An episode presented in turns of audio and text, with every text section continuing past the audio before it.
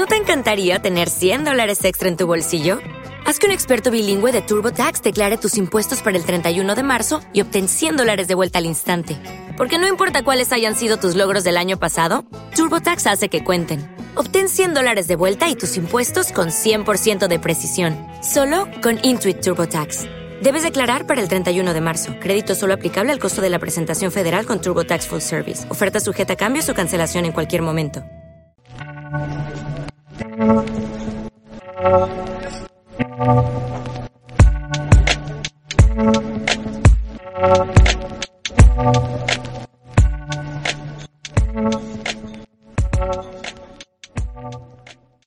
Bienvenidos a un nuevo episodio de No es otro podcast de fútbol. Una semana en la que empezamos a ver un poco la luz. Y no hablo exactamente de la luz solar, sino de la luz del fútbol. Porque ya empezamos a tener un poco más claro cuándo van a volver nuestros torneos preferidos. ¿Cómo estás, Michael? Bueno, muy bien. Obviamente alegre por ver fútbol de vuelta.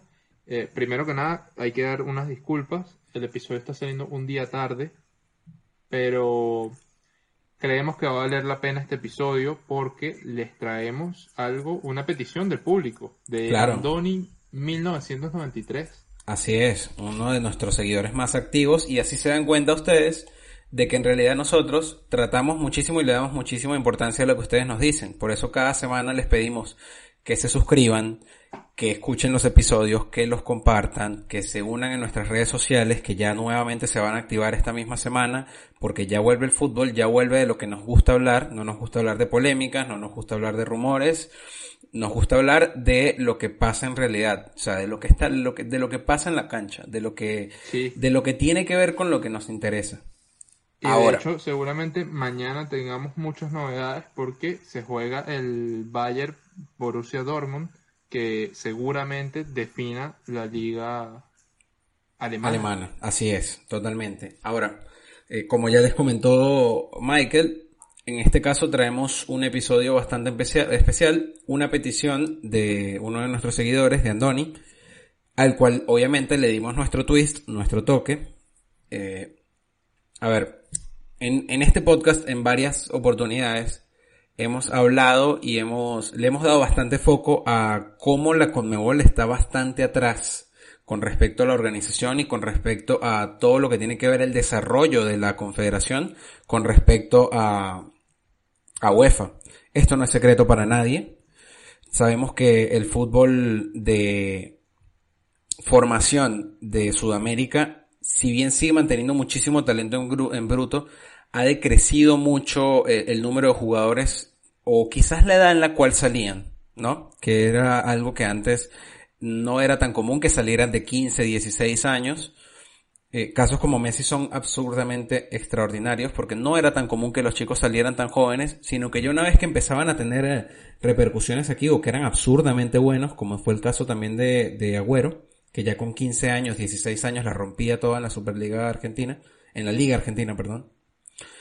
Eh, no era algo tan común. Y, y eso es algo que ha venido perdiendo no porque pierde prestigio, sino porque esta misma, eh, la forma en cómo se desarrollan Conmebol y las, las confederaciones, las federaciones de, de Sudamérica no tienen o no aseguran un, digamos, un crecimiento o un proyecto totalmente estable o las pretensiones económicas que puede tener un jugador que sabe que tiene la calidad para ser ganador y para ser un campeón, para ser importante en un equipo.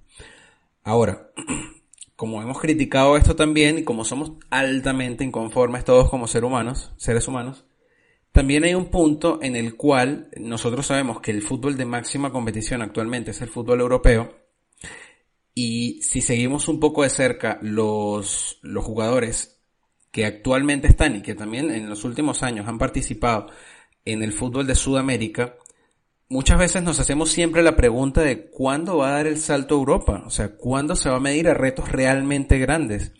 Entonces es como que siempre esa misma disconformidad de, de no saber, o sea, de como querer que estén bien acá, pero cuando están demasiado bien decimos, ahora los queremos ver ir más allá, ¿no?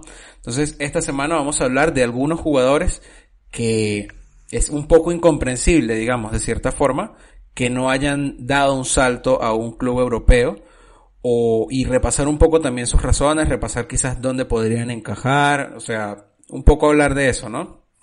Claro. Después de... Creo que... Sí. Sí, sí no, continúa. Nada, fíjate que esta idea, este, este comentario que nos deja Andoni, la verdad es que nos pareció sumamente interesante, por eso quisimos desarrollar este tema. De hecho, apenas lo leí, empezamos a soltar nombres.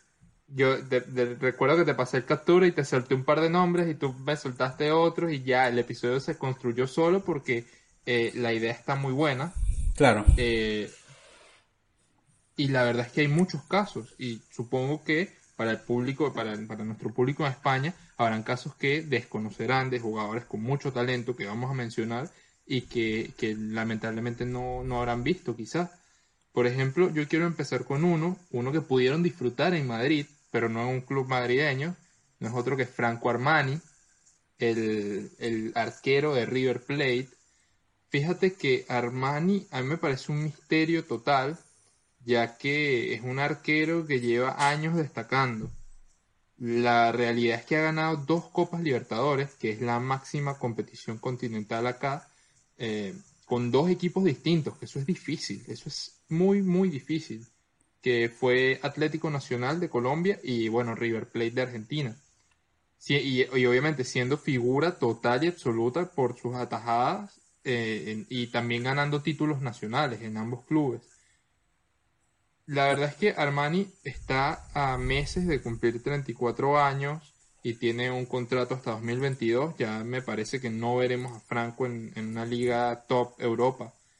Pero a mi parecer, no hay, no hay nunca, no hay que descartar, no hay que descartar nada, nunca, porque, bueno, recordemos, River ha sido un club vendedor en los últimos años y hay factores extradeportivos que pueden cambiar cualquier panorama, como fue el caso el verano pasado, cuando Iker Casillas tuvo su lamentable inconveniente e hizo saltar a un Agustín Marchesín que había hecho toda su carrera en Latinoamérica a Europa.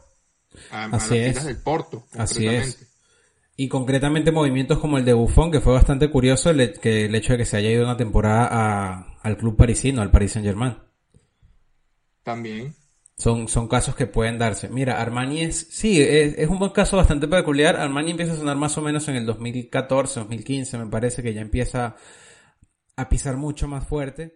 Fue parte ¿Te está gustando este episodio? Hazte fan desde el botón Apoyar del podcast de Nivos. Elige tu aportación y podrás escuchar este y el resto de sus episodios extra. Además, ayudarás a su productor a seguir creando contenido con la misma pasión y dedicación.